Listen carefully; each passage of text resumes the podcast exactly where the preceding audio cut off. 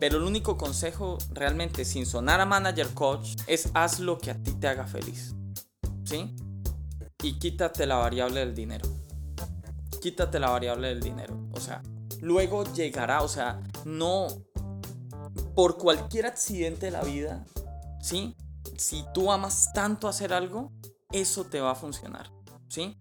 Y no habrá más accidente que encontrarte la vida ganándola así. Estás a punto de escuchar uno de los episodios más inspiradores que hemos tenido por acá y del cual estoy seguro sacarás un montón de cosas buenas.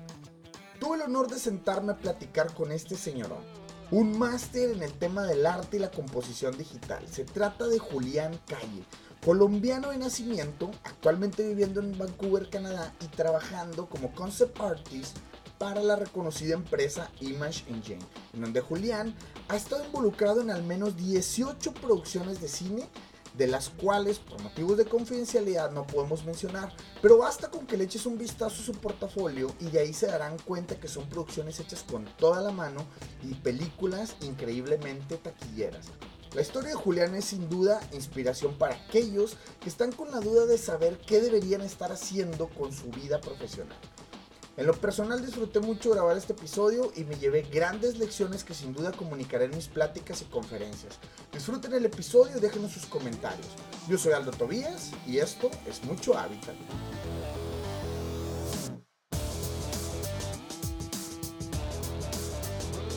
¿Qué tal amigos? Bienvenidos a un episodio más de Mucho Hábitat y esta tardecita estamos con el buen José Julián Londoño. Pero a ver, ¿es José Julián o Juliana más o José o cómo está la onda? A ver, lo que pasa es que mi nombre completo es José Julián Londoño Calle, Ok.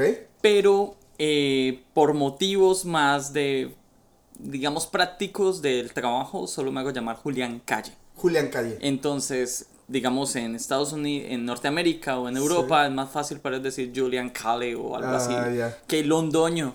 Sí, no, porque aparte luego la ñ para muchos es como que, ¿qué onda con esto? no? Entonces funciona mejor el nombre de esa forma. Entonces, Julián Calle. Julián Calle. Va, nos quedamos con Julián Calle, ahí, así lo van a encontrar en la descripción del episodio como Julián Calle.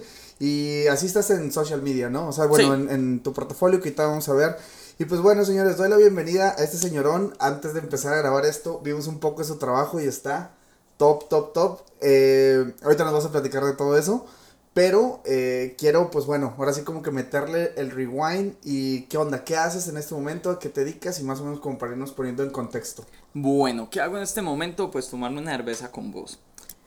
Mientras grabamos el episodio. Muy buena, por soy- cierto. Sí, soy concept artist. eh, Trabajo en una compañía aquí en Vancouver que se llama Image Engine. Ok. Para los que no saben, la concept artist es, soy diseñador, soy diseñador gráfico de mi background. Ok. Sí, lo que hago es diseñar películas. Literal es eso. Mi trabajo es recibir pautas de directores o director de arte, supervisores de una película, productores, tomar el guion y empezar a, a convertir ese intangible que tienen ellos en su mente, Ok. volverlo en un en algo tangible, suena redundante, pero es en volverlo en un dibujo, una descripción para que todos en, en el cine puedan ver finalmente la idea que el director quería aterrizar en pantalla. aterrizar. Entonces tú eres el que le das vida a todo eso que, que el director tiene en la mente, ¿no? soy un pedacito de Oh, aquellos que le damos vida, porque sí, pero el trabajo, digamos, dentro de, de- de una compañía de cine es muchísimos artistas, cientos o acaso miles en, en cuestiones de, digamos, si uno ve diferentes películas, pero eh, estoy como en el primer frente de batalla. Somos, digamos, los concept artists somos aquellos que estamos ahí directos, tenemos un trato más directo, digamos, con las cabezas de producción. Ok. Y a partir de nuestro trabajo es que se empieza a desarrollar todo lo demás. O sea, trabajamos para los demás artistas también. Ok. Para los modeladores de, en 3D, por ejemplo, para los animadores, para los texturizadores, porque ellos van a tomar nuestras ideas, nuestros conceptos y llevarlos a, a otro proceso. Ok. Pero nosotros somos los primeros en Es el primer frente, como dices. El primer frente de batalla, sí. Ya, perfecto. Pues ahí quedó. La descripción, van a ver su trabajo porque vamos a dejarlos el link eh, de tu portafolio para que le echen ahí una revisada. Está increíble. Yo la verdad ahorita estoy todavía, es más, eh, tengo la computadora aquí al lado y aquí estoy echándole este vuelta y estoy viendo esto. Julián, me gustaría nada más ponerle un poquito de rewind al cassette y cómo empiezas en este mundo del diseño. Mm, bueno, si nos vamos bien, bien, bien hacia atrás, Yo creo que, igual que muchos, de una forma natural e innata, toda mi vida dibujé. O sea, era algo normal. Ya. Pero para irlo aterrizando un poco más, fue cuando ya pues tenía que estudiar una carrera, ¿sí? Y por alguna razón estudié Derecho. no sé por qué me ¿En metí a estudiar leyes, pero digamos siempre estaba la, el, el deseo de trabajar, de ser diseñador o arquitecto, una de las dos cosas. Por situaciones más económicas y la opción era muy sencilla, había que entrar a la universidad pública en Colombia Ok. y la universidad donde yo estaba era diseño. Ok. Entonces decidí optar por estudiar diseño, o sea, Ya. tomar la decisión de solo dedicarme al diseño, al diseño como tal. Y fui diseñador web por mucho tiempo. ¿sí? Pasé a ser profesor de diseño web, de diseño de... Mi tesis fue de diseño editorial, por ejemplo, ¿sí? Ok. Entonces trabajando todas las áreas de diseño que existían. Pero más hacia el año 2012 trabajábamos con mi esposa en una universidad en Colombia y empezamos a hacer un proyecto de investigación que era desarrollar un videojuego. Por ahí empezó todo, era un videojuego educativo para enseñar matemáticas y lenguaje y lo hicimos. Ya. Y fue un videojuego que se aplicó en Colombia a nivel nacional, ¿sí? En diferentes instituciones educativas. Ya. Bueno, eso le trabajamos muchísimo. Pero eso lo hiciste estando dentro de la universidad. De estando como profesor de la o como universidad. profesor. sí. Ya. Pero para hacer el juego, entre lo que empezamos a investigar, encontramos que había un área principal que se llamaba concept art. Ok. Entonces yo dije, ve, ese, eso está interesante, porque eso es dibujar. Ya. Tenía un problema, a ver, a mí me gusta mucho el diseño, pero por alguna razón tenía que encontrar un lugar donde realmente me sintiera muy, muy cómodo. Y descubrí que me siento muy cómodo haciendo lo que tú ya viste en mi portafolio, lo Sí. que la gente va a ver en mi portafolio, eso a mí me fluye. Ya. O sea, eso está más natural en mí. Obviamente hay piezas más difíciles, otras más fáciles, Claro. pero es de las cosas que yo he hecho en mi vida que realmente me fluyen. Ya. ¿Sí? Entonces eso me dio mucha alegría. Como que desde el principio que lo descubrí, como que pude darme cuenta que tenía la habilidad para hacerlo. ¿Sí? Y es aplicar diseño. Simplemente que lo estoy combinando con ilustración, con arte, con investigación, comunicación visual, semiótica, con todo. O sea, eso cerraba todo lo que a mí me gusta en un solo lugar. Claro. Además de que soy súper apasionado por el cine y obviamente por los videojuegos. Pero para ser honesto, me gusta mucho más el cine. Ok. ¿Sí? Entonces es como el círculo ahí. Cayó ahí eh, como, como anillo al dedo. Claro, perfecto. Oye, por ejemplo, bueno, eh, porque luego la gente me imagino que ahorita en este momento ya se está yendo a, a meter a tu portafolio para ver qué onda.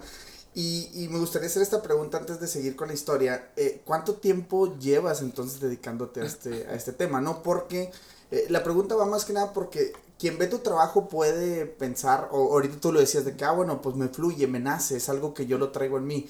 Pero ¿cuánto tiempo tomar eh, las habilidades? Porque imagino que vas mejorando pieza con pieza y vas, va tomando su tiempo de, de meterte nuevos estilos, nuevos softwares o cosas nuevas que salen. Entonces, ¿cuánto tiempo te ha tomado llevar a, a tener el nivel que tienes ahorita? Hice mi primer concept el 12 de julio del 2014. Con toda Porque lo tengo guardado ahí en mi portafolio. Lo Del dejé con- 2014. del O 2014. sea, no hace tanto entonces. O sea, digo, Hace cinco años. sí. pero, ok. Entonces, pero, pero pues yo trabajaba en Colombia como, como profesor. ok. Entonces lo que hacía, o sea, me gustó tanto, me gustó tanto que por primera vez me puse a hacer algo en la vida sin tener un objetivo, una meta específica. O sea, quería ser bueno en eso, pero no pensando en que ya tengo que ser bueno en esto y quiero llegar allá. Yo dije, lo voy a hacer porque realmente me gusta. Te apasionaba. Entonces, claro, entonces yo llegaba a trabajar en la universidad horas y horas, sobre todo porque al final en Colombia yo estaba en una institución y ya tenía un cargo más directivo. Entonces pasaba todo el día solucionando problemas y todo. Y al final eh, llegaba a la casa y hasta las 2, 2 y media, 3 de la mañana, hasta donde me diera la energía. Qué chido. Y eh, empecé a hacerle, hacerle, hacerle. Y todo fue tomando como camino natural. Ok. Y una cosa me fue llevando a la otra. ¿Sí? Ya. Y así ha sido desde, desde ese, Desde desde ese momento. Ahora ya es un, un estilo de vida. ¿sí? El diseño siempre ha sido mi vida, pero, pero ahorita con lo del concept es como el estilo de vida completa. Que- Sí, que conforma mi existencia. O sea, es, es así de simple. Qué, qué fregón, digo, poderte escuchar eh, con esa seguridad y con ese, ¿cómo te diré? Que realmente lo dices sin, sin, sin, sin tapujos, ¿no? O sea, ese es mi estilo de vida hoy. Y creo que muchas, muchas veces nos quedamos como en ese limbo de ir por lo que realmente nos apasiona y por querer hacerlo, ¿no? Por quedarte con algún sueldo o con algún... Sí me explico, o sea, hay una brecha sí, sí, muy, sí. muy, muy... Y, y- y siento muy, muy fregón que lo puedas decir así de que esto es mi estilo de vida, esto es lo que me apasiona, esto es lo que me di cuenta y lo hice aún y cuando no tenías un objetivo todavía, simplemente lo hiciste porque te apasionaba. Pero es que, digamos que hay muchas variables que entraron a, y que siguen funcionando de la misma forma. ¿sí? Una era, eh, yo si estoy aquí es por mi esposa, Ok, sí, el 90% es debido a ella, ¿sí? Yo solo lo que he hecho es trasnochar, ¿sí? Pero el resto, por ejemplo, eh, yo estaba en Colombia, estábamos en Colombia y siempre he contado esto, digamos, doy muchas conferencias, viajo, Sí. cuento lo mismo, es porque la, la verdad, yo empecé a entrar como en una depresión muy profunda, ¿sí? Estaba aburrido y harto de lo que hacía. No de enseñar, porque me encanta ser profesor. En la institución que no hace, no voy a dar el nombre para no, no, no no entrar en no detalle. entrar en detalles con Colombia, pero la institución en la cual estaba, que es una institución gigantesca en Colombia, eso no puedo decir malas palabras acá, pero funciona terrible, es una mierda, ¿sí? Porque lo más importante que uno tiene que, o sea, los profesores estamos para, más para enseñar, para entregar un poquito de pasión, ¿sí? Y despertar esa pasión y ese fuego en los estudiantes, ¿sí? Damos, som- somos una guía de experiencia. Claro. Yo a mis estudiantes le digo, mire, yo le embarré aquí, dañé acá, le enseño dónde me tiré las cosas para que usted tal vez no lo haga, pero usted se va a tirar otras y tiene ese proceso de aprendizaje es muy terrible. Claro. Sí, la frustración es un, perso- es un proceso tenaz, pero que es necesario. Claro. Sí, pero yo estaba muy deprimido. Y en las noches solo era feliz cuando hacía concept. Era el único momento, ¿sí? Entonces, porque la institución, la cantidad de papeles, lo, lo, lo em- digamos, era terrible. Me tenía muy aburrido lo burocrático. Entonces, mi esposa no me dijo nada y tomó todo como mi portafolio. Ella empezó a mandarlo y lo mandó a presentar una beca.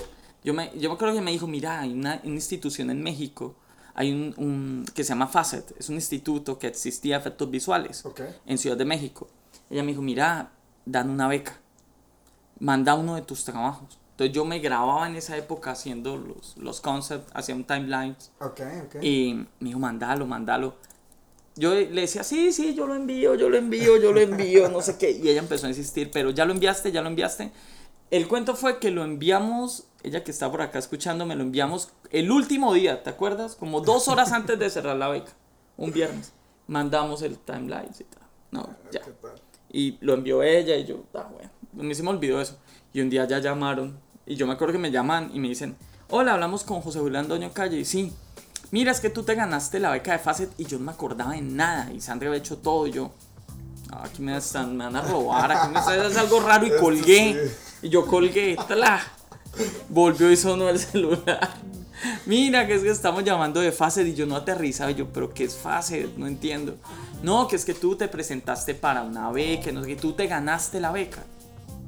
Entonces ahí ya empezó todo como a tomar forma, ¿sí? Ok. Y terminé con la beca en México y la decisión fue muy fácil, o sea, vendamos todo, ¿sí? Mi esposa me dijo, mira, vende el carro, vendamos todo, tenemos apartamento, mira, andate, vete a estudiar, ¿sí? Nada vamos a perder. Y ella me dijo, y tú solo dedícate a estudiar, no trabajes, yo te giro mensual. Ok. Sí, yo te sostengo allá y tú solo te dedicas a lo que tienes que ir a hacer. Y entonces me fui para México y me dediqué fue a eso. ¿Cuánto tiempo pasó de esa noticia a que te fuiste a México? Me acuerdo que nos dieron la noticia como en agosto, septiembre del Ajá. 2015. Nos fuimos y yo me fui para agosto en diciembre, para México en diciembre, Ok. ¿sí? Y ahí ya me quedé seis meses en México estudiando. O sea, la, la beca era por seis meses. O sea, el Era por seis meses. ok. Eran 1600 horas de estudiar efectos visuales, que era Nuke, que ni siquiera es concept art. Ok. ¿sí? Pero era relacionado porque yo, hay una rama que me gusta mucho que se llama matte painting, yo necesitaba ¿Aprenderla? aprenderla también. Yo lo que quería era buscar alguna forma, ¿sí? En la cual involucrarme en la industria. ¿sí? Entonces buscar camino, ¿sí? Y eso fue lo que, lo que pudimos encontrar. Entonces al entrar allá ya todo empezó a tomar forma, ¿sí? Facet me abrió las puertas, Freddy Chávez Olmos, que es el dueño, que era el dueño de Facet, pues la tiene suspendida ahorita por compromisos, pero que es supervisor acá, él fue el que me dio la oportunidad, me dio la mano, mejor dicho, le estoy eternamente agradecido a él. Entonces todo, que es de México, y empezó todo a tomar como, como forma. Forma. Y entonces cuando me fui a México, pues me tomé en serio la idea de estudiar, al punto que terminé yo pidiendo las llaves del instituto, me las dieron, ¿sí? Y yo me compré un colchón inflable y me fui a dormir allá. Entonces yo decía, claro, entonces trasnochaba. Yo decía, y cuando ya me entré sueño de tantos, en la noche me pasaba derecho. Entonces dormía dos horitas, volví, me levantaba, estudiaba, trabajaba otro rato y volví, me dormía otro rato, así. Y al otro día había, veíamos clase todo el día y así, y vivía yo allí. Y le dije, me acuerdo que le pedí el favor a los, a los porteros del edificio, tener un baño abajo. Bueno, usted me dejan bañar allí, pues donde me baño, ya voy a empezar a pestar aquí a mis compañeros. Y, y así era el, el- el rollo, sobre todo porque el metro estaba pesado todos los días. mañana, Tomar metro en Ciudad de México ya era pesado y perdía mucho tiempo. Y yo empecé a hacer el cálculo, le pierdo dos horas, dos horas y media de estudio, ¿sí? Wow. Y sin meta alguna. El hecho era que a mí ya se me vencía los seis meses que puedo estar en México me tenía que regresar a Colombia. Ok, ok. Entonces, faltando dos semanas para irme, me, me salió la oferta de trabajo en Imagen. Ok, aquí en... En Pero, por Vancouver. ejemplo, tú estabas en México, en la Ciudad de Sí. México, y empezaste a aplicar a varios trabajos, o fue... o No, fue- no, ni siquiera apliqué. Me dijeron, fue Freddy, me dijo, eh, está necesitando concept artists y te he recomendado, habla con ellos. Y yo hablé con ellos y me hicieron una oferta formal. En serio. Yo les dije, vea, yo no tengo experiencia en películas, este es mi portafolio y dos supervisores de efectos visuales del estudio les gustó mucho. Y algo, algo habrán visto y me, y me trajeron sin... Sí. es un estudio de un nivel muy, muy alto, ¿sí? Y yo entraba a reemplazar a un concept artist, un señor que ya tenía 30 años en la industria con toda la experiencia del mundo, Ajá. ¿sí? Y yo entrar a reemplazarlo y películas cero.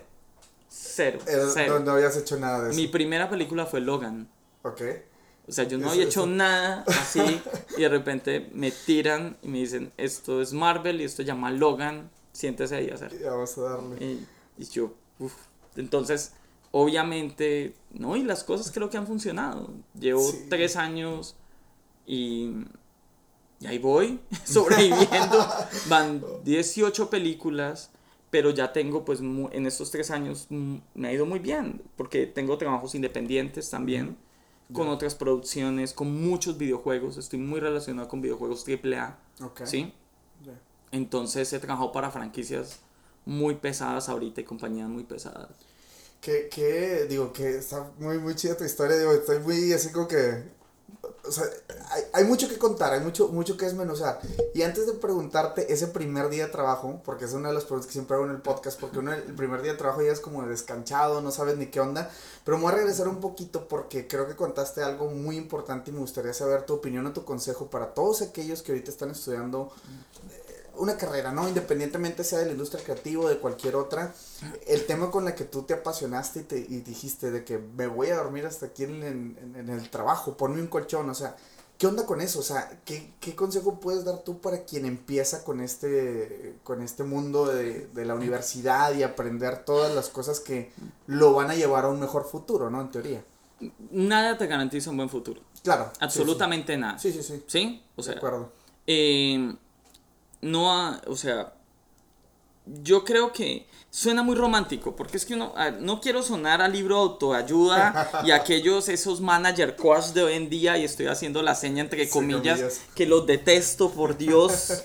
Todo el que sea manager coach, por favor, aléjese de mí. ¿Sí? Si tú puedes ser rico y vas a tener casa y vas a tener carro y va, no, no se vale mierda. Sí, ¿Sí me sí. entiendes? Sí, sí, sí. Sí, el éxito de la vida es fracasar en lo que tú amas. Punto final. Sí, vas a joderte la... Bacano si terminaste haciendo algo... O sea, yo soy muy afortunado porque he terminado haciendo lo que a mí me gusta. Ya. ¿Sí? Sí, sí, sí. Pero pues eso es una casualidad. Estar en el lugar, equi- en el momento Indicado. indicado, ¿sí? O sea, en el, en el momento, en el lugar, eso funciona. Pero el único consejo, realmente, sin sonar a manager coach, detestable, vuelvo digo que los odio, es haz lo que a ti te haga feliz. ¿Sí? Y quítate la variable del dinero. Quítate la variable del dinero. O sea, luego llegará, o sea, no por cualquier accidente de la vida, ¿sí? Si tú amas tanto hacer algo, eso te va a funcionar, ¿sí? Y no habrá más accidente que encontrarte la vida ganándola así. Claro. ¿sí? Claro. Pero en una sociedad latinoamericana donde te han acostumbrado por décadas, donde en mi caso en Colombia hay que ser abogado, médico o ingeniero y el resto vale madre, ¿sí? Donde si estudias diseño gráfico es porque supuestamente no te alcanzó el puntaje para estudiar nada más, ¿sí? O sea, ese tipo de, de- de cosas. eh, mi hermano es músico. Él, Ok. él estudió en la UNAM. Él está en. Colombia y se fue becado a la UNAM y él estudió ma- Ah, maestro en música. Y le va muy bien, pero también porque tiene la misma pasión y arriesgó el hecho de hacer lo que a ti te gusta. Luego, si te va bien o mal, pues es una variable y que a nadie le importa, ¿sí? Claro. O sea, yo lo que, lo, lo que trato de hacer es quitarme eso. ¿sí? Y me quito la variable del dinero. Y como ya no existe esa variable de preocupación, tú solo trabajas por amor y el resultado tiene que ser bueno. Claro. A veces sale bien, a veces sale mal. O sea, por ejemplo, a mí me gusta mucho el fútbol y yo hago muchas analogías con el fútbol. ¿Sí? Messi es un brutal, pero no todos los partidos mete el balón. Claro. ¿Sí? Cristiano es brutal, pero no todas las veces la hace. ¿Sí? Pierden semifinales de Champions, pierden finales de Champions y es normal. Claro, ¿Sí? claro. Obviamente, a mí me va bien en algunos proyectos y en otros no salió. No sé qué pasó, ¿sí? Lo único que he ido aprendiendo es a mejorarlo, pero hagan lo que los hagan lo que termine haciéndolos felices. Hagan aquello que no les duele hacer. Claro. El día en que usted termina haciendo algo que no le importó gastarse un fin de semana haciéndolo, que usted no piensa si está trasnochando, que no le duele. Claro, claro. Usted se gasta su vida haciendo cosas que realmente eso sí vale la pena, ¿sí? Y luego ya se vuelve uno un profesional. Yo soy un profesional, porque yo no creo en la inspiración, yo no creo que la musa me baja y, y no, yo soy un profesional y tengo que estar dispuesto a diseñar a la hora que me pidan diseñar. Claro. Esa es la diferencia entre un amateur que espera la inspiración y un profesional que no la necesita, porque Claro. tenemos metodología para hacer las cosas. Exacto. Y súmale que amas lo que haces, ¡boom! Allí está. Ahí está. Sí, ahí está, ahí está. Me encanta, me encanta, me encanta esta parte porque creo que resumiste muchas cosas que se han tocado a través del podcast y algo que mi novio y yo siempre estamos ahí platicando de que, bueno, ir por lo que te apasiona, o sea, hace poco escuché en un podcast, ¿no? Que decía de que loco estaría si, dejar, si dejara de hacer las cosas que quiero, que amo, por hacer cosas que no tenía ni en planes, ¿no? O sea, por vivir una vida que no es la mía, ¿no? Por, por, por no ir por los, por los tuyos. Y creo que esa parte la, la terminas amoldando muy bien y espero que a alguien le sirva esto que nos estás platicando. Ahora sí me voy a pasar al tema de tu primer día de trabajo. ¿Qué onda con ese primer día? Es algo que yo creo que todo mundo quien migra o quien va a otro país y llega, bueno, incluso el mismo país, ¿no? ni siquiera es como, como que tenga que ver con que estés en otro país. El día uno de tu puesto o de, esa, de ese primer día, eh, ¿cómo, ¿cómo lo viviste? ¿Qué pasó en ti? ¿Te dio el síndrome del impostor? ¿No? ¿Ibas muy preparado? ¿Feliz? ¿Qué onda? Bueno, es que acá sí no es lo mismo trabajar en tu ciudad, en tu país, con tu gente, Claro. a emigrar, a tener que emigrar, irte Sí. a otro lugar, a otro idioma, a otras costumbres. Ya es una variable fuerte. Sí, claro, claro. Número dos, imagínate el primer día cuando tú has trabajado tanto para llegar ahí, Sí, porque es el sueño de tu vida llegar ahí, sí, y por otro lado tienes esa voz, sobre todo muy latinoamericana, de la vas a cagar. sí, claro. Entonces tú tienes que decirle a esa voz, "Shh, cállese, cállese, cállese, cállese que sí se puede, ¿sí? Entonces para responderte esa pregunta, imagínate la presión, si yo ya había dejado todo en Colombia, ya lo habíamos dejado por, irnos a- por irme yo a México, ¿sí? Había dejado mi carrera como, tenía un buen trabajo, habíamos vendido todo, lo que habíamos vendido se perdió en México porque a la segunda semana que llegué me tuvieron que operar de emergencia y el seguro no lo cubrió Oh, tuve un- una obstrucción renal por un cálculo renal de un centímetro. oh. Entonces fue terrible. Entonces uh, parte del dinero, se, casi todo se fue en la primera atención. Luego es un rollazo ahí porque un médico mexicano y un médico mm, boliviano en Ciudad de México me salvan la vida. Ellos me regalan la operación. Solo tuve que pagar una parte, porque valía un dineral. Bueno, eso es otro rollazo que me pasó. Entonces vas sumando todo eso y el esfuerzo que se había hecho. Y de repente lo logras y llegas al trabajo acá.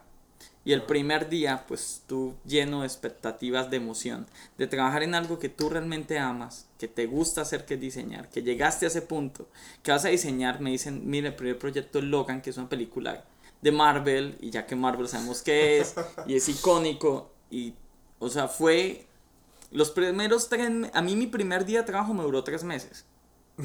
Así literal. así estaba la curva de... O sea, fueron tres meses que yo fui un alma en pena. En serio. Porque yo sentía que todo el tiempo yo la estaba era embarrando. Claro. Y que me iban a echar al otro día. Sí. ¿Sí? sí. Pero yo me decía, ya llegué hasta acá. Hombre, en tan poco tiempo. Entonces uno se consuela. Entonces el primer día era que iba, era una semana de entrenamiento. Pero había muchísimo trabajo. Mi entrenamiento duró dos horas. Siéntate y empieza. ¿Sí? Ok. y tuve un bloqueo mental brutal esos días. Yo trataba de hacerlo mejor, pero es muy difícil cuando no entras, tú entras en una compañía de estas porque no es solo que diseñar lo puedes hacer, pero tú estás dentro de un pipeline muy complejo. Y mientras te acostumbras a ese pipeline, es difícil, ¿sí? Y me hablaban y yo no entendía y me hablaban y como que era al revés y yo intentaba hacerlo mejor y todo eso. Entonces opté por hacer lo mismo que hice en México. Yo llegaba dos horas más temprano y salía dos horas después. Y cuando llegaba a, a la casa, ¿sí? Llegaba acá a la casa, era simplemente a entrenar y a pensar en lo que tenía que hacer al otro día. Entonces dije, vamos a hacer la tarea desde el día anterior aquí en la casa. Claro. Y así fui llevándola, llevándola, llevándola, llevándola hasta que no va tomando ritmo. Claro, Entonces el primer día de trabajo no fue un solo día, como te digo, fueron tres meses que duraba el periodo de prueba y creo que el primer día de trabajo todavía se- no se ha terminado, aún sigue. Sí. Sí, un día, el primer día de trabajo de tres años. ¿Sí? Sí, no, no, no, increíble. Pero luego pa- pasa porque luego, como dices, ¿no? Eh, al, al llegar a ser con- concept artist, llegas, eres el primer frente, entonces tu trabajo impacta más trabajo, o sea, es, un- Claro. es el primer eslabón de la cadena, entonces Mm. me imagino toda la presión que se ha de sentir, estar ahí y, y siendo nuevo, como dices, otro país, otro idioma, otra cultura, llegar y, y es como que... Y hay un Ah. problema con lo que yo hago es que mi trabajo lo tengo que hacer muy rápido. Muy, muy rápido. O sea, generalmente las piezas que te mostré demoro Sí. 3 a 4 horas. Eso es lo que tardo en hacer eso. Entonces, tiene que ser muy rápido. Suena muy, mucho magia. Entonces, tus compañeros de trabajo también están esperando que, que uno sea como Bob Ross. ¿Te acuerdas? Ajá, El- sí, ¿sí? el- Que Bob Ross decía, vamos a hacer un paisaje. aquí. Y llegaba y empezábamos a hacer un árbol feliz y empezabas a, a trazar. Y era el árbol con pajaritos y los pajaritos con pajaritos y volaban. Y, y básicamente todo el mundo espera que tú reacciones, de, actúes de la misma forma. Claro. ¿Sí? Entonces eso a veces genera más presión. Claro. Digamos, yo detesto que yo esté trabajando y alguien, esté alguien al lado mío o atrás mirando qué estoy haciendo. Sí, ¿sí? claro. Porque es un proceso, es una catarsis completa cuando tú estás diseñando. Claro. Primero lúdico, tienes que estar relajado y jugar. El diseño es juego, tú no lo puedes asumir de otra manera. Pero esta esto es una industria, ¿sí? Claro. Necesitas metodología.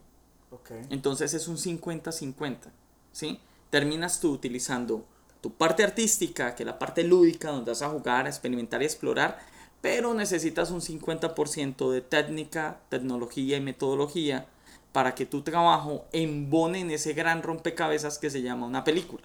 Claro, claro. Entonces, allí es donde uno empieza a entender la magnitud de lo que uno termina haciendo, ¿sí? Y he empezado a ser consciente de por qué también el, el- el trabajo de nosotros, de los diseñadores, es tan respetado acá, ¿sí? Entonces, digamos, a mí me gustaría... Cuént- Cuéntame más de eso porque creo que eso es algo que no se ha tocado en el podcast y- que nos puedas platicar exactamente. Es que ponte a pensar en esto, o sea, el diseño es un proceso muy difícil de realizar, ¿sí?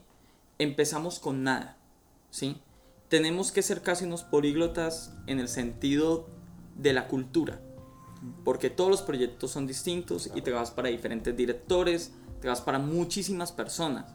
Entonces necesitas un conocimiento y un bagaje cultural alto Claro. para poder dar esa respuesta. Nuestro trabajo es investigación, pero nuestro trabajo es lúdica, como te digo, nuestro trabajo también es experimentación, es diversión, es jugar, pero bajo unos parámetros también muy serios. Entonces el diseño empieza a encerrarlo todo en un solo bloque. El diseño es producción como es arte al mismo tiempo.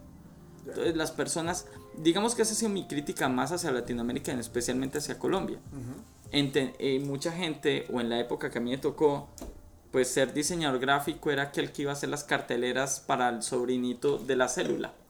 Oh, venga, usted dibuja muy bonito. Usted es diseñador gráfico, usted dibuja lindo, venga. Venga, usted nos ayuda a hacer el póster para la feria. Claro, claro. Sí. Luego vienes acá y te das cuenta, eres consciente en este caso en particular, en que cada shot, cada secuencia de una película que tú estás viendo, pues pasó por las manos de un concept artist.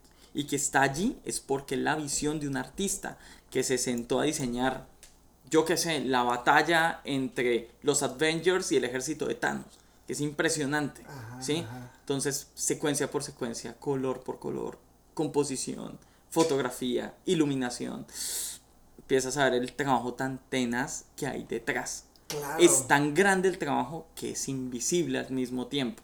Porque la gente lo puede ver, pero no es consciente de cómo se llegó a ese resultado. Por supuesto, y creo que entre más acertado y más atinado sea el trabajo, pasa más desapercibido, ¿no? Sí. Porque cuando, cuando existe una, una discrepancia entre, entre el mundo que estás viviendo, digamos, esta batalla que dices, y de repente pones un árbol ahí que se te fue o algo, no, o sea, no, no, cuando hay algo que no embona con todo eso, es muy fácil de detectar, ¿sí me explico? Pero cuando lo haces a, a, cabalidad tu trabajo, termina por pasar desapercibido. El diseño es una balanza. ¿sí? Por ejemplo, la famosa técnica que tenemos los diseñadores de hacer flip todo el tiempo. No importa lo que hagas, flipea tu trabajo. Hace que el cerebro tenga una conexión distinta y veas, el, el trabajo de nosotros hace una balanza totalmente equilibrada, perfecta. Si tú haces flip a tu trabajo gráfico y ves algo raro, está la balanza. Exacto. Entonces hay algo que en esos pesos visuales no está funcionando. ¿sí? Entonces tienes que volver a empezarla a equilibrar. Y así es como funciona. Entonces para eso hay que tener metodología y hay que tener técnica y hay que tener investigación y hay que tener una rigurosidad que muchas veces los diseñadores no la tienen, ¿sí? Porque no nos la han enseñado o no me la enseñaron a mí en la universidad y que la he ido aprendiendo con los años. A decir, ole, tengo que tener una tengo que tener método, ¿sí? Paul McCartney le preguntan, ¿cómo has hecho para componer por 50 años canciones? ¿Sí? por más de 50, él dice, pues he tenido método. Claro. ¿Sí? Por más lúdico y especial que suene, pues tengo que tener un método para poderlo desarrollar. Claro. Si no, es imposible. ¿Qué tal amigos? En menos de un minuto regresamos con la historia. Los interrumpo para platicarles lo siguiente. Si por ahí escuchan el podcast desde el principio podrán haber identificado que el primer gran paso de la mayoría de nuestros invitados fue irse a estudiar para de ahí dar el salto a una vida laboral. Bueno, pues en Mucho Hábitat queremos invitarte a que cheques la página de Facebook llamada I'm Living. Es una página increíble en la cual colaboramos y en donde vas a poder encontrar posteadas solamente promociones de cursos de inglés de diferentes escuelas y en diferentes ciudades. Lo único que tienes que hacer es ir a darle like a la página para que estés enterado cuando haya una buena promoción en algún curso. ¿Ok? Los esperamos por ahí y ahora sí continuamos con el episodio.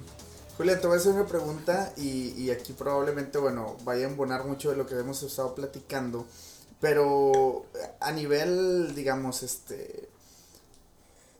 Bueno, la pregunta concisa es, ¿qué debería tener alguien que migra, no?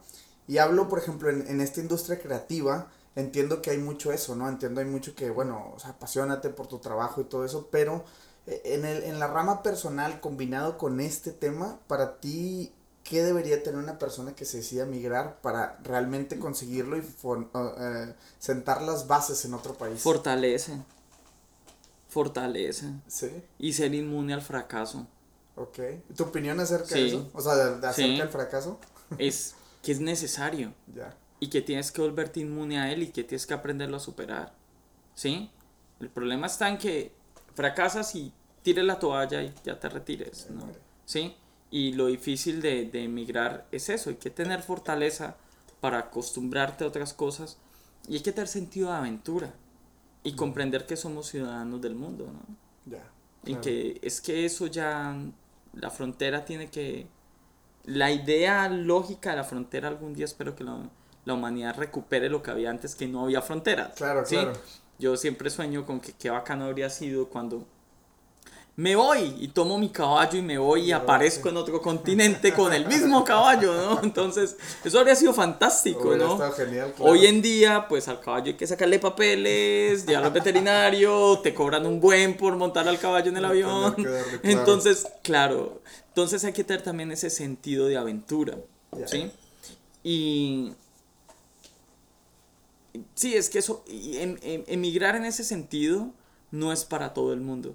Pero digamos dentro de la industria gráfica, y hablemos de Latinoamérica, si alguien ya se, se decidió a estudiar artes, diseño o música en Latinoamérica, es un valiente, o sea, ya lo tiene todo. O sea, Me gusta, ya, me gusta tu claro, claro. sí, si no habrías, si nos vamos solo a nuestra industria, ya, sí, ya, Ya, existe esa aventura. Claro, ya- por favor, ya peleaste con tus papás explicándoles que no te vas a morir de hambre en una esquina vendiendo manillas. O sea, es así de simple, ¿sí?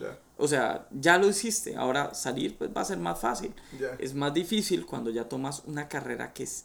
Cuando yo estudié derecho, me gusta mucho el derecho y creo que todo ser, toda persona debe saber de derecho porque tiene que conocer las reglas con las cuales va a vivir con los demás. El derecho es eso, ¿sí?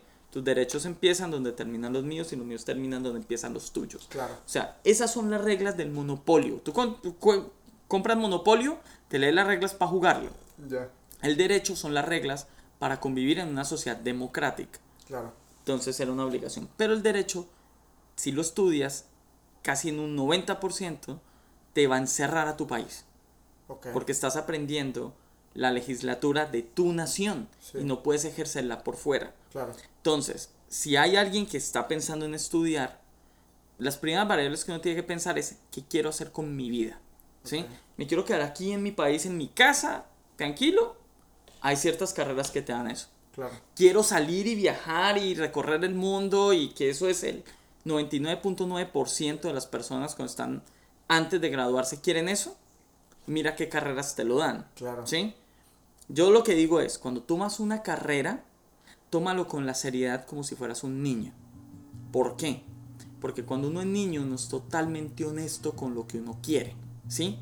Yo quiero ser bombero, policía, piloto, artista, rockero, y en algún momento de nuestra vida se convierte eso en contador, administrador, ingeniero, y empiezas, ¿no? Entonces uno dice, pero ¿dónde está ese niño que soñaba con hacer esto artístico o, o saltar con mi moto sobre buses en llamas? O gimnasta o lo que Gimnasta, sea. lo que sea, pero bueno, voy a abrir la ventanilla porque soy funcionario público.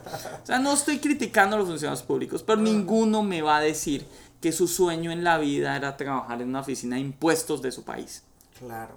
Absolutamente nadie. Claro. Entonces, toma tu decisión para tu educación profesional como lo harías de niño. Y ahí, claro, y ahí vas a lo fijo, ¿sí? Vas a lo fijo, porque no importa con qué te estrelles, lo vas a hacer con gusto. ¿sí? Mientras que si fracasas haciendo algo que odias, esa vaina sí está Esa está tenaz, dura. esa vaina sí está dura. Sí, claro, eh, y entras en un tema de cómo se supera y te frustras y empieza esta no vida, claro, o sea, esa, esa parte donde tú no eres feliz, donde no, no estás viviendo al 100%. Y, Entonces, y sin sonar otra vez manager coach, en serio, eh, uno puede cambiar esa variable de inmediato. ya, O sea, a mí me gustaba enseñar, o sea, si por mí fuera, o sea, yo soy lo más socrático que puedo, ¿sí? Sócrates rompió todas las reglas y le gustaba dar clase al aire libre. Yo entré a una institución donde decían que tenía que, primero, los aprendices que entrar con uniforme, no sé qué puesto. Eso me valía nada. O sea, si usted se siente en ropa interior feliz haciendo clase, hágale. Si se siente feliz viniendo disfrazado tortuga ninja, parce, hágale, por mí no hay problema. Yo nunca llamé a lista. Odio eso, ¿sí? Usted va a estudiar si quiere y si no quiere, pues su problema, hermano, es que eso ya es por, por amor. Entonces, yo no tenía problema con esa parte, me encanta enseñar. Sí. Tenía problema con la otra. Y como estaba aburrido en la otra, pues sí se puede cambiar. Pero es una apuesta. La puedes ganar como la puedes perder. Claro. ¿Sí? Pero es mejor arriesgarla. Porque de alguna manera, ¿sí? Yo lo pensaba en México. Yo decía, ¿qué es lo peor que me puede pasar? Que termino mi curso estudiando VFX y me regreso a Colombia a enseñar VFX. Lo que aprendí. Claro. No hay ningún problema. Claro, claro. ¿Sí? Pero obviamente quería más. Y pues. Y, y aún quiero más. Sí, sí, sí, claro. Y, y, por ejemplo, una de esas preguntas que dices de qué es lo peor que puede pasar, creo que está la, la contraparte, ¿no? ¿Qué es lo mejor que puede pasar? Sí. Y me gustaría hacerte esa pregunta. ¿Cuáles eran tus miedos, incertidumbres antes de venir a Canadá? ¿Y cuáles eran, por otro lado, como que tus sueños o las cosas que te inspiraban o motivaban? O sea, ¿qué, qué? Digo, obviamente pesó más el, todo lo que querías bueno que hacer, pero me gustaría entender esa parte como que, ¿qué, qué pasaba por tu mente de ese saboteo mental que muchas veces tenemos este, como humanos, ¿no? Solamente por el ser humano, por ser humanos, nos saboteamos muchas veces de las cosas que queremos, ¿no? Entonces, ¿pasaba algo así en tu cabeza? Para decirlo en términos mexicanos, yo tengo unos pedos mentales terribles. o sea, estoy de la chingada. Eso sí sonó mexicano. Entonces, el, el rollo está en que hasta hoy en día sigo con la misma impresión de que... ¿Cómo le explico? De que no estoy funcionando y no estoy dando la talla. Y ya descubrí que lo que pasa, ¿sí? Mentalmente, esto funciona para mí. Es, yo no me quiero en ningún momento sentir cómodo. Entonces por eso yo me presiono todo el tiempo. Okay. Porque ya aprendí que eso sí da resultado para mí. Okay. O sea, no lo no es un consejo que yo les dé, ¿sí? Claro. Porque yo me estreso mucho, porque yo duermo poco, pero, pero es que eso es lo que a mí me hace feliz. Te da resultado. Sí, eso. o sea, es que eso, no, es que eso me hace feliz. Es okay, que okay. es difícil. Ese es tu, tu, estilo de vida. Claro, es que es difícil para personas, ¿sí? Amigos y, o gente cercana, ¿sí? Que me dice, pero es que te la pasas en el computador. Mi vida es trabajar diseñando, voy al gimnasio y vuelvo y sigo trabajando. Ya. Yeah. ¿Sí? Pero pues que eso es lo que a mí me hace feliz. ¿Qué puedo hacer? Yeah. ¿Sí? Entonces me establecí como ese proceso. Pero eh, he aprendido a, a, a, hacerme ese juego mental de que tal vez no estoy dando lo suficiente para tratar de dar un poquito más y un poquito más y un poquito más. ¿Sí? Okay. Pero también hay que tenerse confianza. Okay. Y la confianza, yo no tenía la confianza en mí. Mi esposa fue mala que me impulsó a tomar esos riesgos. Okay. A decir, ole, aventémonos, hagámosle. Porque yo sí le tenía miedo a cambiar esas variables de... A ti te presenta una supuestamente vida con seguridad y te generas anclas en la vida, ¿sí? A un lugar. Las anclas son las deudas para otras personas. O sea, yo tengo una forma de pensar muy distinta a mucha gente, ¿sí? Yo no tengo hijos, Ajá. ¿sí? No tenemos hijos con mi esposa por un principio muy básico. Somos 7 billones de seres humanos. Okay. Ya tenemos que parar. O sea, va a tener que el ser humano en un momento decir, hey, algunos tengamos conciencia y paremos de procrear. Claro. ¿sí? Además de eso, es, pues yo estoy dando mi vida por lo que yo quiero. Okay. Y es el diseño. Y tengo que poner el 100% de mi vida en pro de eso. Okay. ¿Sí? Sí, o sea, sí. entonces no es una vida normal. Ya, ya, ya. Entonces todo gira en torno a lo mismo. Y si, vean, mi mamá, no, eso fue mi papá, pero es que mi papá se fue cuando yo era muy niño. Ok. Sí, él se fue y hizo otra familia. Pero dejó un libro en la casa, mi papá. Pues yo era muy chiquito y había un libro que se llamaba Hombres que cambiaron al mundo. Nunca me olvido. No sé si mi mamá tal vez, no sé qué hora pasa con los libros. Lo le, pero lo leí, o sea, lo agarraste y lo... Desde niño lo veía, entonces okay. lo leía y me pareció un libro bastante interesante. Se llamaba Hombres que cambiaron el mundo. Así se llamaba, yo decía. Y uno empezaba, me acuerdo mucho, el primero que aparecía era Aristóteles. Okay. Y aparecía un busto en mármol de Aristóteles y tú leías. Seguías Sócrates, Platón, e ibas avanzando, ¿no? Entonces iban apareciendo diferentes personas, ¿no? Aparecía Jesucristo, de los creyentes o no, pues ahí estaba como profeta, no lo veían sí. como Dios, sino, ¿sí? Seguía Mahoma, seguía así, y estaba, me acuerdo mucho, ah, Copérnico, Galileo, Newton, Newton. Marx, y seguía avanzando y seguía avanzando. Hombres que han cambiado el mundo de muchas formas. Yeah. Cuando leía sus biografías me daba cuenta que todos fueron una penuria. era un caos de vida, era una tristeza de existencia durísima, ¿sí? Pero que todos se habían enfocado en algún en su vida en un solo objetivo, en decir yo quiero esto. Sin mayor meta alguna terminaron siendo lo que son simplemente por amor a lo que querían, ¿sí?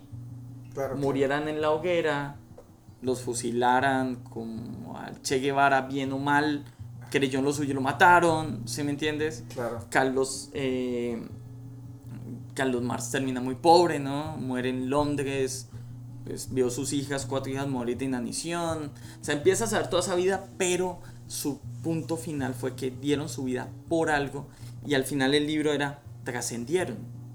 Entonces como que de niño eso me quedó en la cabeza, yo decía, sí, pasaron a la historia. Entonces yo tengo, por ejemplo, una fobia terrible a los entierros, funerales, cementerios. O sea, Fobia. Fobia. O sea, de que no, ni te pares en un... no, no, yo, yo no te voy a un Pero que es cementerio. el llanto, es... es eh, Parece que los cementerios están llenos de lápidas de soldados desconocidos y eso no quiero ser yo. ya. O sea, yo quiero dejar algo, algo, algo. A- pasé en esta vida y algo aporté, Ok. ¿sí? Eh, ¿Qué aporto yo fuertemente? Creo que mis alumnos, tengo muchos cursos online, he dado clase y todo, a partir de lo que yo amo. Entonces, ese es mi aporte para la humanidad. Yo le digo es que un ser humano desperdicia su vida cuando no deja nada, Ok. cuando pasó en blanco. Ay, hombre, se murió tan bueno que era. Ave María, buena persona. Porque todo muerto es bueno, ¿no? O sea, Claro, quieres, es- es quieres una- que hablen bien de ti, muerte, ¿no? Sí, sí, o sea, o sea, o sea, y se murió y ya. Entonces, es, esas han sido discusiones que yo he tenido, pues, con mi familia, digamos, Sí. con, con, con- Tengo una tía en Colombia que es, ¿y usted para cuándo va a tener hijos? Es que usted tiene hijos. Lea la Biblia, mi hijo, que es que dice multiplicados y procreados y no sé qué. Y, y no, no, yo le digo a mi tía, no, entiéndame, yo no funciono así, entiéndame que... Y entonces sí, el día que quiero mucho a mi tía, ya sabrá si es llega a escuchar esto. Sí, la quiero mucho, pero va a morir y nadie la va a recordar. Porque pues tía no hizo nada. Entonces ese es un problema, ¿sí? Entonces a eso le tengo fobia. Y eso fue lo que me dejó el libro que leía en la casa todo el tiempo. Ahora, Era que todos ellos habían dejado algo. Y no buscaron ese objetivo. Lo hicieron. Simplemente hicieron lo que Lo que les gustaba. sentían y vámonos. ¿Sí? Ya. y que todos habían eh, la otra el otro rollo es que sus vidas todas fueron caóticas Ok. Sí, sí. ¿sí? entonces si tomas estas decisiones no piensas que tu vida va a ser un color de rosa pero si te pones a pensar del otro lado también había algo que, que a mí no me gustaba y era eh, digamos no no como tengo como hacemos diseño porque tú eres diseñ- diseñador Sí. como es un proceso creativo, tú nunca te te duplicas, o sea, o sea, tú nunca te repites. Siempre te piden trabajos diferentes, con metas diferentes, con Sí, problemas distintos, entonces tú sientes que todo el día estás haciendo algo distinto, Claro. ¿sí? A diferencia de si tú, por ejemplo, yo qué sé, haces un trabajo, vuelvo a lo mismo, burocrático, Sí, claro. que todo el día hace lo mismo. Ese poner sellos en papeles, Eso. así, eso es maquinario, o sea, es casi Claro, robótico. entonces pones el sello, día tras día, pones el sello, pones el sello, llegó el fin de semana, el sábado arregla la casa y el domingo sales a Eh. pasear y el lunes sigues a poner el sello, sigues a poner el sello. Pues yo quería una vida donde, pues no sé si me tocó trabajar el sábado, el domingo, tal vez descanso, pues no sé, o sea, todo, todo es una variable diferente y cada proyecto es distinto. Claro. Así que me toca pensar en otras cosas. Entonces eso mantiene un ejercicio mental bastante interesante Claro. que claro, solo te la da las artes, Ya. ¿sí? La música te lo da, el diseño te lo da, la literatura te lo da. Hace conexiones cerebrales totalmente distintas, ¿sí? A poner el sello. Claro. Totalmente de acuerdo. Y la verdad me encanta todo esto que nos estás platicando. Me gustaría preguntarte un poquito del tema de, o sea, la gente, insisto, va a ir a ver tu portafolio, se va a ver lo que tú haces y me gustaría que nos platicaras un momento donde la pasaste difícil haciendo una de las piezas, o si, si tienes una pieza en mente diciendo, oye, esta pieza batallé, me pasó esto, me pasó lo otro. ¿Hace 15 días? Sí, claro. Hace 15 días. Hace 15 días, claro. Así de que a las, ahorita a las 4, algo, una pieza que tú digas, esta me costó un montón de trabajo y que la gente pudiera verla, y por su contra, una pieza que tú hayas disfrutado y que realmente te hayas sentido flotando Es en que el aire. lo que ocurre es que el portafolio que tengo en ArtStation, que es el que Ah, tuvo, es mi portafolio personal. Ahí aparecen solo cuatro producciones. Ok, O sea, yo he trabajado en 18. Ah, bueno, si nos puedes platicar un poquito de, Sí. de lo que has hecho en ¿Qué, cine. O sí, ¿qué es lo que ocurre? Que el portafolio de ArtStation realmente son todo lo que, lo que yo termino haciendo en mis momentos libres. ok, ok, ok. Eso que ven allí es simplemente de... Llegué acá a la casa y... eh, a mí me funciona así. Tengo ganas de hacerme una nave espacial estrellándose en un planeta. Y lo hago. Y ya. Simplemente. Ese es el momento. ¿Sí?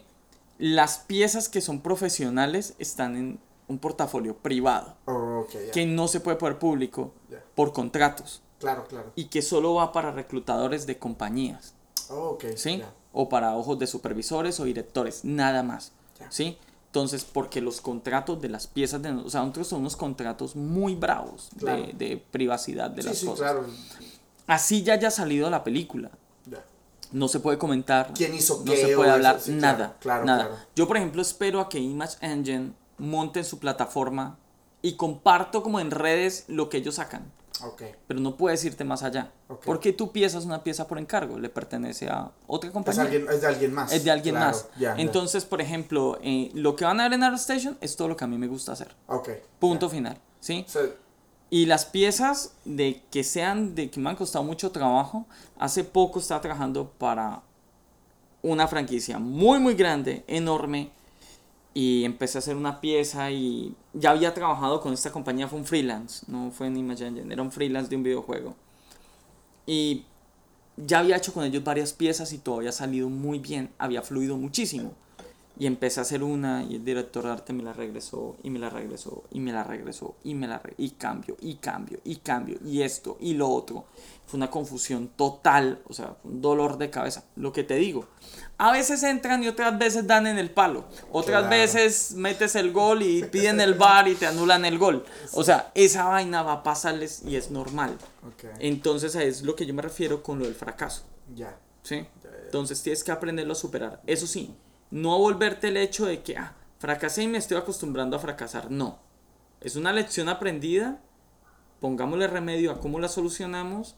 Aprendamos de ello y ahora en la siguiente pues no cometamos la misma cagada que fuimos a. Claro, claro. Así de Se trata de, de- de darle la vuelta al asunto, ¿no? Y- Se trata de más. aprender. Claro. El fracaso es un proceso. Es, Guillermo del Toro lo decía, ¿sí? Esa frase siempre se me quedó de él, que es, el fracaso es el instrumento más bravo que hay de aprendizaje. Sí, sí, sí.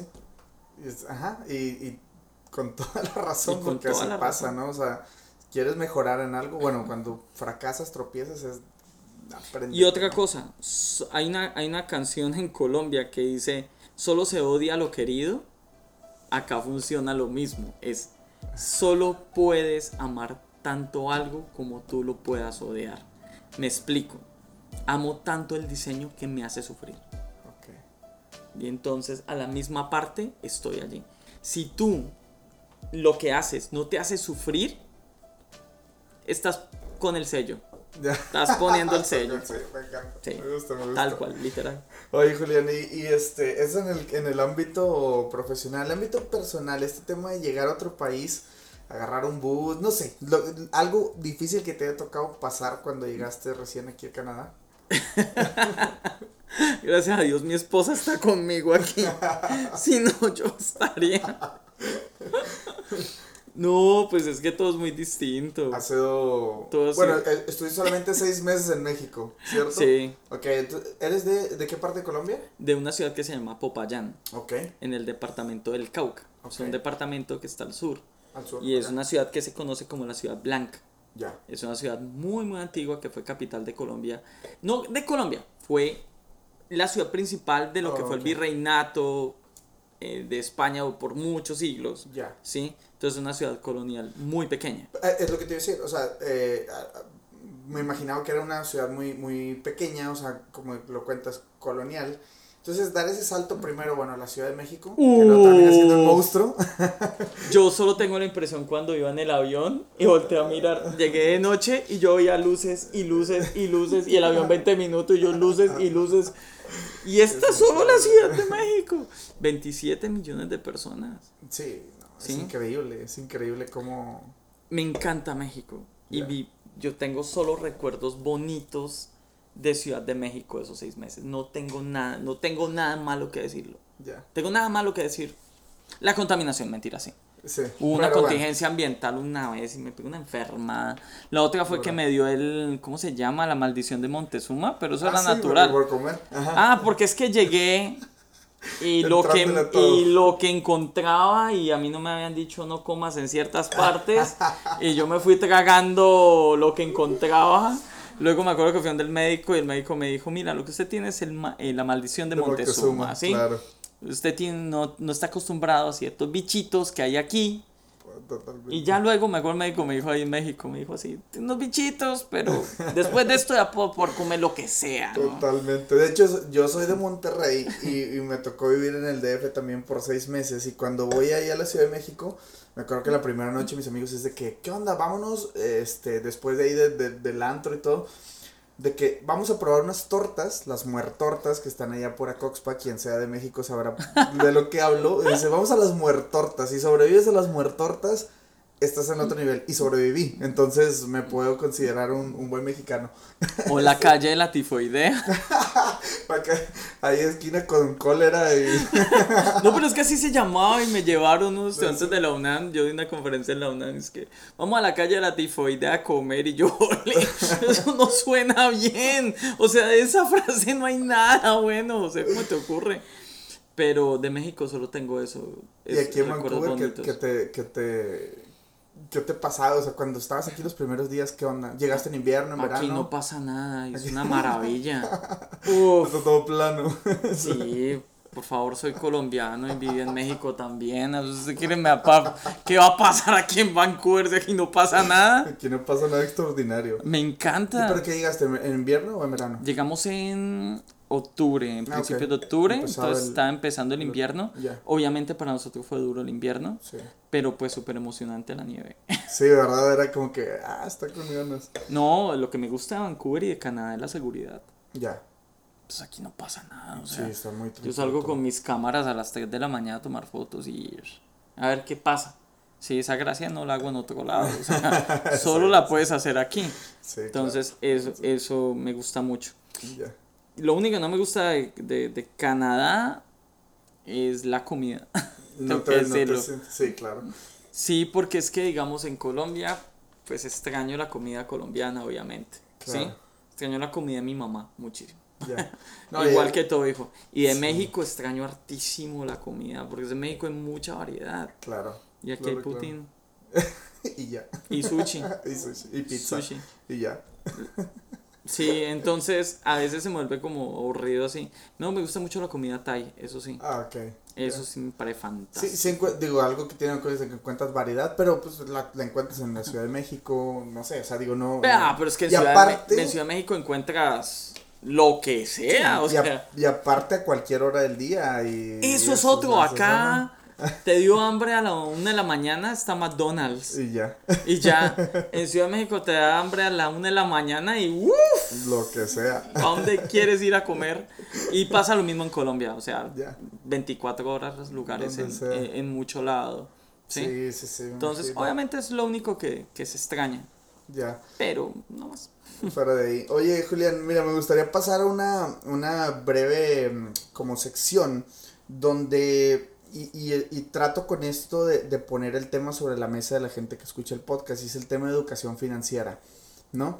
Este tema que, no sé, bueno, quisiera saber tu punto de vista, pero ¿qué deberíamos de estar haciendo como para, mejor, para mejorar nuestros, eh, digamos, ingresos, nuestro, nuestra manera de ganarnos la vida, pero al mismo tiempo, pues bueno, o sea, sentar bases para, Pues para todo lo que viene.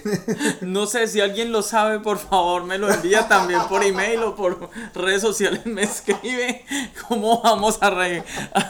No, yo tengo una, un, un parámetro muy, muy serio en eso. Ajá. Y es, eh, no voy a ser millonario, así que no me preocupo. Ok. Ya. Así de simple. Sí, es simple. Es- Si me gano la lotería, bien. De resto, no. Ya. Entonces, no, pues obviamente, no, es que no, esa parte no. No, y, y, y digo, la traigo sobre la mesa por el tema que, este, bueno, por ejemplo, mucha gente que ha estado pensando que, oye, voy a migrar o voy a estar, voy a irme a Canadá. ¿Y cuánto dinero necesito? Y luego de repente yo me veo en temas porque me lo han preguntado en el podcast y en Instagram y así, de que, oye, ¿cuánto dinero necesito para irme? Y es de que, no sé, o sea, depende del estilo de vida que quieras tener. Pero, Claro, es esa es una, ¿no? Pero la otra es de que, independientemente te quieras venir o no, o sea, debes de tener unas, contar con una salud financiera, así me explico, saber cómo mover tu dinero, manejarlo, eh, cómo manejar el tema que luego no te enseñan en las escuelas, cómo manejar una tarjeta de crédito, cómo manejar, así me explico, o sea, son temas que nunca nadie te enseñó y que, pues, en algún momento ya te ves pagando recibos, etcétera, entonces, es un tema que traigo a la mesa como para ponerlo y debatir un poco, no debatir, simplemente como ponerlo y ver qué, qué, qué, qué consejos podemos dar en ese tema. Es que, a ver, yo creo que en esa parte, primero, pues tener muy en cuenta cuál es tu capacidad de deuda, Ok. ¿sí? de endeudamiento que puedes tener. Obligatorio lo tienes que tener, porque si vas a aplicar luego para comprar casa, propiedad, lo que necesitas una, una experiencia crediticia. Claro. Tienes que tener un historial crediticio para poderlo aplicar. Claro. Entonces, entender hacia dónde vas, ¿sí? En ese aspecto. Una- yo creo que una salud financiera se, se, se produce de una manera muy sencilla cuando calculas cuántos son tus egresos y cuántos son tus ingresos. ingresos. Sí, o sea, claro. mi esposa es economista. Entonces, ¿sí? Digamos que en, en esa parte prefiero que ella lo, lo guíe un poco más. Ok. Pero yo creo que tener un plan en ese aspecto, ¿sí? Obviamente ahorro y ya, pues, pues, a ver, por ejemplo, yo en este sentido ya tramitamos nuestra residencia y, y creo que nos queremos quedar aquí, Ok. ¿sí? Entonces procurar que toda la meta vaya hacia allá. Claro. Pero, pero vuelvo y te digo, o sea, yo trato de, me va bien, si llega la plata, está en la cuenta y todo eso, pero pues es que yo no, Sí, no- tengo no ese problema, yo no me enfoco en eso. Claro. Pero es que eso ya es una cuestión mía, es que el dinero no debería existir, eso es muy romántico, pero es en serio. Claro. O sea, somos una, una sociedad que paga por vivir en un planeta que todo lo, no, no lo daba gratis. no lo daba. No lo daba gratis. Sí. ¿sí? Totalmente. Entonces, ahorita uno paga por vivir en un quinto piso que está soportado sobre el aire. O sea, paga uno por vivir en el aire. O sea, es, es muy tenaz. Entonces, tristemente, yo no puedo, en pro de lo que yo también hago, que es un proceso netamente creativo, de, que depende de mi imaginación, que depende de mi lúdica, yo no puedo enfocarme en eso tampoco. Es que es triste, pero es tenaz. Entonces volvemos al mismo cuento. Van Gogh murió en la pobreza, nunca vendió un cuadro, pero todos sabemos que es Van Gogh. eso. Así que boom. miren muy bien si se quieren dedicar a esto, ¿sí? Sí, Entonces hay momentos en que las cosas salen muy bien, hay habrá momentos que no salen, no salen tan bien, pero también creo que eso depende mucho de ti mismo, ¿sí? Como yo hago lo que a mí me gusta y le meto tanto, tanta pasión y amor a lo que hago, sí me ha resultado. Y espero que siga así Ya. por los próximos 10 años. De acuerdo, de acuerdo. Eh, Julián, otra pequeña sección nada más. Y este es el tema de datos curiosos de la ciudad. Yo vivo aquí, también digo, entiendo muchas cosas, pero bueno, preguntarte, por ejemplo, ¿cuánto cuesta eh, en Vancouver? Bueno, esta, esta partecita es nada más así como para la gente que luego nos escucha y que dices, ¿qué onda ya? Porque tengo invitados de repente que viven en Rusia o que viven en... Y es como que, ¿cuánto cuesta una cerveza ya? Aquí con cuánto te puedes comprar una cerveza en un bar Es en que Vancouver. la ciudad es bastante costosa. Sí. Sí, Ese- esa es una situación con Vancouver. Ok. Sí. Pero pues volvemos a lo mismo que tú tienes que sopesar calidad de vida frente Sí. a lo que uno no paga aquí por la calidad de vida que uno tiene acá. ¿Sí? Sí. Yo trabajo a cinco minutos a pie. Oh, aquí mismo prácticamente. Claro, entonces básicamente no tengo que madrugar y no uso transporte público. Entonces eso Ya. no importa lo que paga arrendamientos, eso ya es calidad de calidad, vida. Claro, ¿sí? claro. Entonces es lo que uno tiene que empezar a, a sopesar. ¿Qué me impresiona realmente? Dos contrastes. La ciudad tiene una parte muy bella y muy hermosa y, y, muy casi suena perfecto. Y está Hastings. Y está la otra realidad. ¿sí? La realidad de las drogas, la realidad del, de la persona que murió con la jeringa en el brazo tirado en la esquina, que es una realidad y que hay que decirla porque no se puede camuflar. Entonces ese contraste es muy fuerte encontrarlo. Si me preguntas de cosas que me impresionan, es eso. ¿Sí? Tú recorres Vancouver perfecto, perfecto y pasas a dos calles que tú dices, ¿qué pasó aquí?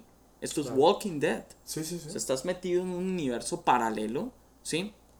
Entonces eso sí me, me impresiona y casi nadie toca el tema, entonces se ve como una cosa invisible, no, es que es visible, está allí y se está saliendo de proporción, entonces, pero pues son cosas que ocurren, ¿sí? Y es increíble porque, bueno, eh, justo ayer regresó una amiga de México que vino a visitarnos y, y la verdad es de que mi novia y yo, que aquí está, nos dimos a la tarea como de pasar por esa zona simplemente para que conociera todo Vancouver, ¿sí me explico? Porque como lo di cuentas, o sea, es una parte que no se puede esconder, es una parte que la gente también necesita ver, o sea, no que la necesite, simplemente es como, es la otra cara.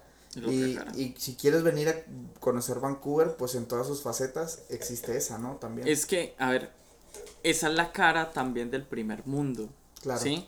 Entonces, a ver, estamos muy acostumbrados a que todas las compañías de televisión por años o productoras enseñen Latinoamérica la cara bonita y son felices mostrando la cara mala. Y te lo digo yo como colombiano, ¿no? Entonces, son felices haciendo series mostrando la parte trágica y desgarradora. Claro. ¿Sí? Y cuando uno llega y viene acá y no se da cuenta, primer mundo, y está esa forma tan abierta y terrible, esa parte tan fuerte. Claro. También.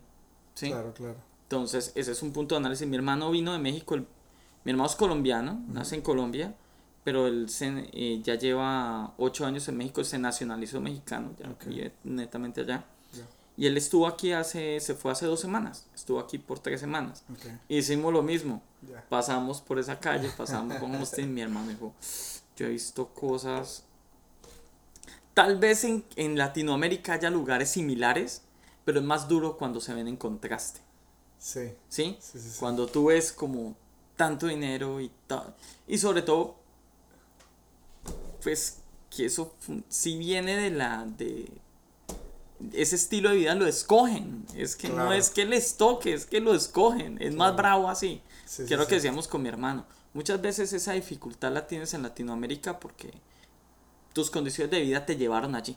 Claro. Variables, ¿sí? Pero acá variables donde tienes todo, tienes estudio gratis, tienes todo gratis, o sea. Y decides irte por ese camino. Decides irte por ahí. Entonces, esa es una gran muestra de lo que es la, la depresión y lo que es la falta de un propósito. Ya. ¿Sí? Entonces, cuando tú tienes un propósito claro en la vida, como que es más fácil decir, vamos por acá y, y, no vas a tener tanto problema. Ya. ¿Sí? Y ese propósito es, por eso vuelvo y repito, mira, volvimos al principio de la entrevista, es haz lo que te haga feliz. Cuando haces lo que te hace feliz, no importa si eres rico o eres pobre, si tienes mucho o tienes poco. Esa variable desaparece. Sí, eso ya no, no importa. Porque vas a ser feliz con lo que tú haces. Y ya no tienes ni que deslumbrar a nadie, ni... No, lo estás viendo para ti. Y, y como haces lo tuyo, yo hago lo mío. Y soy feliz haciendo diseño, haciendo concept y, y ahí suena egoísta, por el resto del mundo me vale X, no me interesa porque pues estoy haciendo lo mío y punto final. Y si a la gente le gusta, pues chévere, bacano, eso es valor extra. De resto, soy feliz y punto final. Y eso hace que tú tengas un propósito. Me encanta, me encanta, la verdad ha sido un placer aquí platicar contigo. Vamos a, dar, hacer como el wrap up de todo este rollo. Me gustaría que nos platicaras como tres aprendizajes, o bueno, si son menos o menos, no pasa nada, de todo esto que te ha tocado vivir, desde ser profesor, desde estar en la Ciudad de México, desde estar aquí. Tres cosas que hayas como aprendido, que tú puedes decir. Digo, entiendo que ya dejaste claro uno, que es, o sea, ve por lo que te apasiona, por lo que te haga feliz, que no te importe lo demás. Pero si pudieras a lo mejor poner ahí otros, otros dos o tres cositas que por ahí tú digas, bueno, esto me gustaría que, eh, o más bien, más que te gustaría es que hayas aprendido en este camino. Compartan conocimiento. Ok. No quiere decir que lo regalen, Ok. ¿sí? O sea, quiere decir que sí. Yo, por ejemplo, cobro por mis cursos y vendo mis videos de lo que, pero, porque me ha costado, Por ¿sí? supuesto, sí. Pero compártelo. Ya. Sí, sí, tienes que compartirlo, pero pues es tu trabajo también y ha sido tu esfuerzo. Y el conocimiento, si lo van a compartir, que sea para personas que realmente valoren lo que tú les estás compartiendo, porque costó trabajo llegar allí, ¿sí? Sí. No es una cosa que tú andas regalando a cualquiera y que no. ¿sí? Entonces que vale la pena. Y otro tercero es acostumbrémonos sí a pensar como ciudadanos del mundo y tengamos la mente abierta, ¿sí? Ya quitemos las fronteras y los nacionalismos y todo eso. Entonces eso va a ser más fácil que, que te permitas tú moverte y experimentar y conocer, Claro. ¿sí? Entonces e- e- eso es lo que te da también salir. Ya. Cuando tú sales de tu zona de confort, pues digamos, tú no eres el mismo, ustedes no son los mismos desde los mismos que eran en México a cuando se fueron a vivir ya no son los mismos. ¿Sí? Sí, todo cambia. Todo cambia, desde que tomas el metro, desde que vas a ordenar comida, desde todo cambia. Y eso te hace otra persona totalmente distinta. Claro. Ese es el valor de salir. Y si de aquí nos vamos pues a Nepal, a Bután, yo qué sé, a Pakistán, Es o nos vamos para historia. Rusia, nos vamos para Francia o lo que sea, pues nos va a tocar hacer un otro cambio, otro chip, vamos a transformarnos y a ir mejorando porque al final esas experiencias, en Colombia se dice, nadie te quita lo bailado, Claro. ¿sí? Sí, sí, sí. Entonces nadie te va a quitar lo aprendido y lo vivido. Y es preferible tomar el riesgo y salir y aprender y tal vez volver, pero lo hizo. A pasarse toda la vida en la misma esquina haciendo lo mismo. ¿Sí? Para que luego el, el epitafio de Borges, No lee el epitafio Borges si se da cuenta, ¿no? Montaba calecita y comía helado. Si volvieran a hacer, pues lo haría más. Pero tengo 86 años y sé que me estoy muriendo. ¡Pum! Punto final. Eso suena muy triste. Sí, claro, claro, totalmente. Julián, para despedirnos, me gustaría que nos recomendaras algún libro, película, serie, algo, este, que por ahí tú digas esto, la gente tiene que saberlo. No, pero es que en cine sí tengo mucho. No, en, en cine. Lo que pasa es que en, en cine que recomiendo, si no han visto El Padrino, pues tienen que ver El quedó el Padrino. padrino, básico. Es, es mi película favorita porque es una obra de arte. La uno nada más. La 1 y la 2. La dos también. La 2 es muchísimo mejor que la 1. Sí. La 2 es una obra de arte increíble. O sea, está pasado. La 3 ya Francis Ford Coppola. ya. Sí, pero no, pero eh, en ese aspecto, en literatura, todo lo de Carl Sagan. Porque Carl Sagan no solo tomaba todo el aspecto de la ciencia, la, en, más precisamente la astronomía, ¿sí? sino que lo convierte en literatura.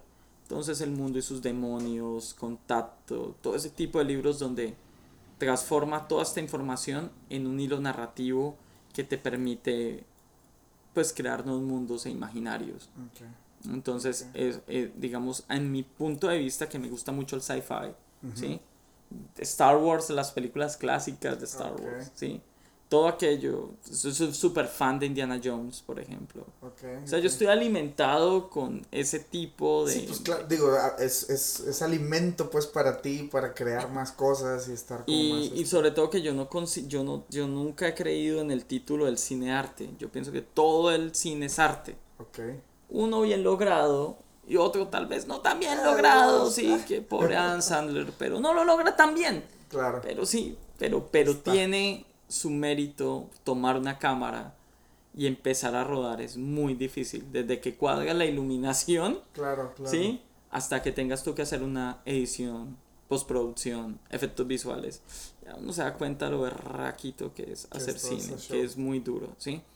Entonces, eso sí, eh, aprender a, a, a escuchar cosas que valgan la pena, a ver cosas que valgan la pena.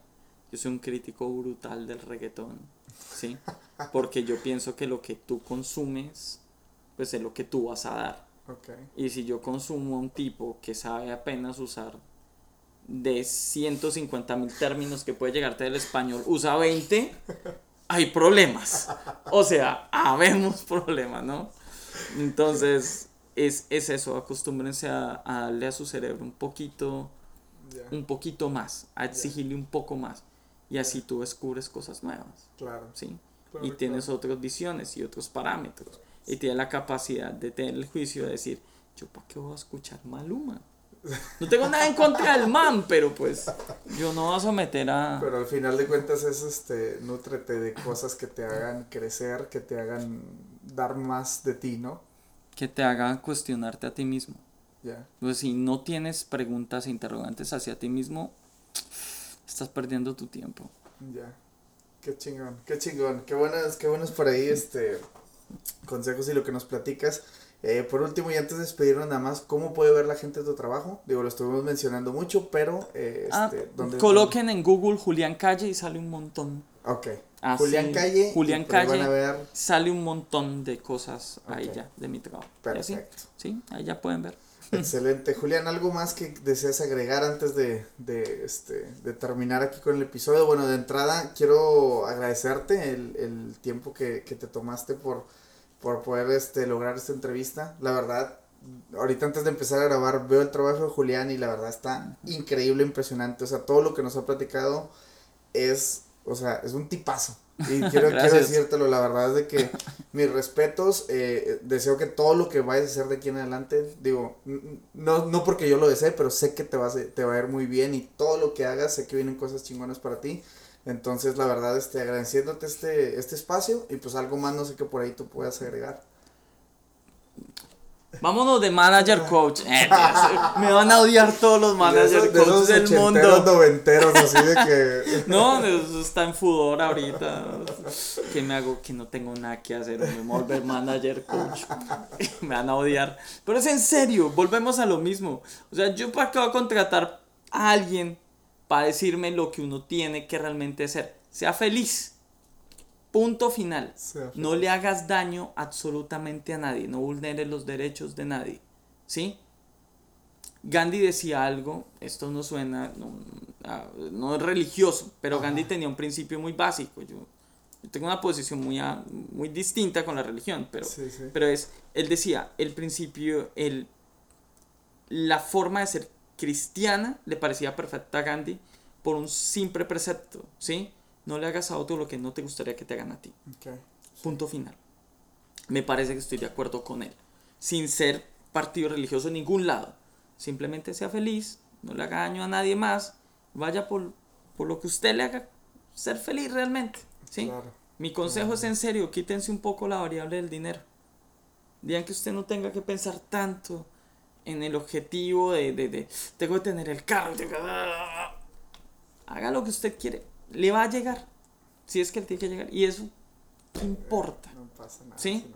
El sí, hecho es en que usted el día en que le estén restando 5 minutos de muerte, o sea, vamos a morir en 5 minutos, usted pueda. Yo creo que no llegue y diga, pues sí, logré el objetivo de mi vida, ¿no? sí. Mi mamá siempre ha dicho, mi hijo, ¿no? El objetivo de la vida es plantar un árbol, tener un hijo y escribir un libro.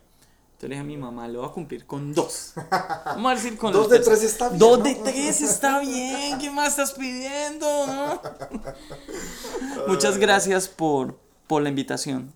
En serio, de corazón. Muchas gracias. No, gracias a ti, Julián. Y pues, este, chequen por ahí el trabajo de Julián. Y pues, bueno, una vez más, gracias. Y nos escuchamos en un próximo episodio. Dale, pues. Hasta luego.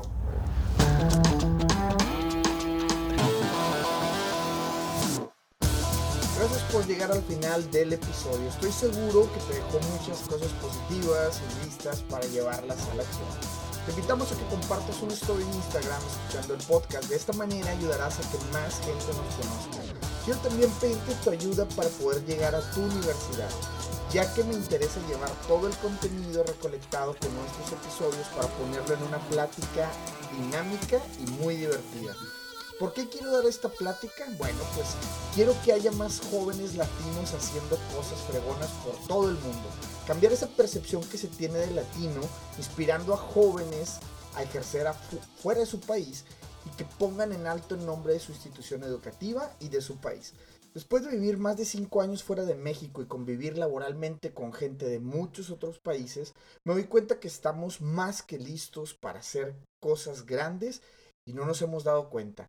Mi intención con este podcast y con estas pláticas es hacer que más gente despierte y vaya a perseguir sus sueños. Es por eso que te pido que nos ayudes a difundir el podcast en redes sociales y que también este, llegues a tu universidad y propongas que podamos dar una plática ahí. De lo demás, yo me pongo de acuerdo con ellos. Te agradezco mucho que hayas llegado hasta el final de este episodio y nos escuchamos en uno próximo. Yo soy Aldo Tobías, esto fue Mucho Hábitat.